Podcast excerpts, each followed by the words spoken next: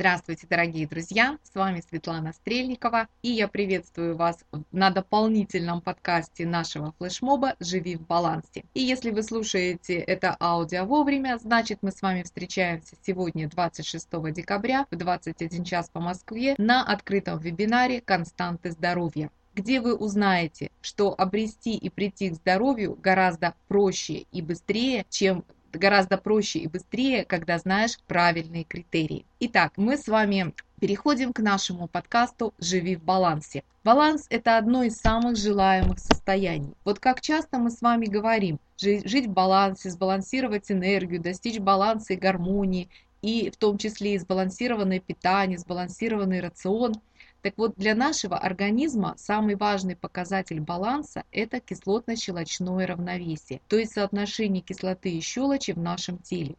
Возможно, вы сразу вспоминаете курс органической химии, многоярусные формулы и упрямые основания, которые никак не хотели там как-то соединяться с чем-то. Но все, что нужно знать современному человеку, это то, что наше тело имеет свою среду. А наше тело на 70% состоит из воды – и поэтому важно поддерживать определенный состав этого раствора жизни.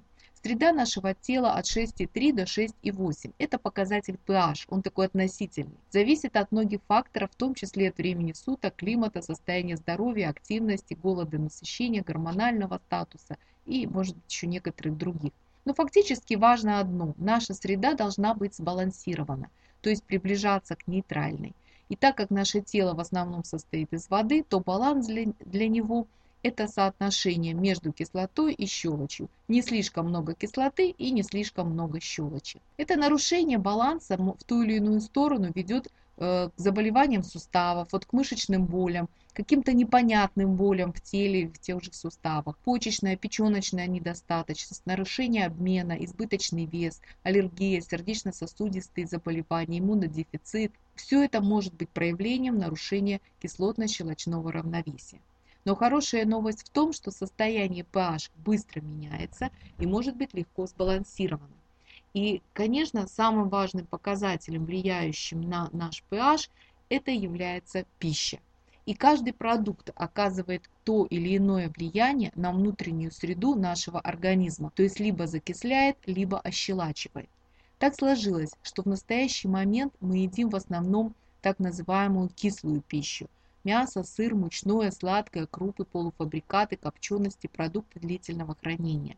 А щелочная пища, которая в состоянии уравновесить и сбалансировать влияние кислых продуктов, это в большинстве своем овощи и фрукты – Главное, надо понимать, что кислая и щелочная – это не показатель pH той или иной пищи, той, того или иного непосредственно продукта. Вот понятие щелочная и кислая пища зависит от условного показателя, так называемая potential renal acid load. То есть, опуская научные подробности, это значит, что именно щелочную или кислую реакцию эта пища вызывает в организме оказывает влияние вот в такую в сторону, либо в сторону закисления, либо в сторону ощелачивания. И опуская научные подробности, не, могу только сказать, что негативный показатель, минус, говорит о том, что пища щелочная, положительный – пища кислая. Чем ближе этот показатель к нулю, тем более нейтральная пища.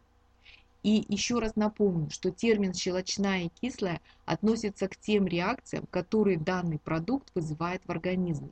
И требуется комбинация разных продуктов, чтобы сохранить сбалансированный pH. В этом письме вы найдете подготовленный список продуктов с различными показателями pH. Тот показатель, который положительный, перед которым не стоит знак минус, это положительный показатель, тот, который закисляет нашу среду, а тот показатель, перед которым стоит знак минус, он отрицательный и говорит о том, что пища щелочная. Просто комбинируйте различные виды продуктов, и вы получите именно тот результат, который нужно, то есть баланс.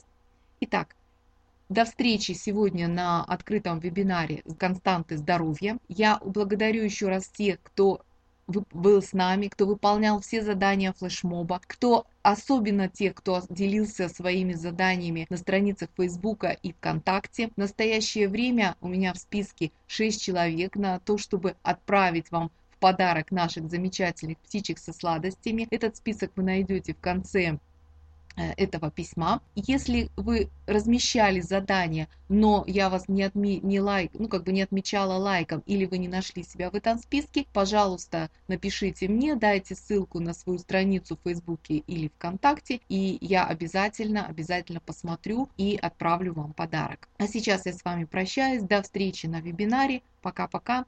С вами была ваша Светлана Стрельникова.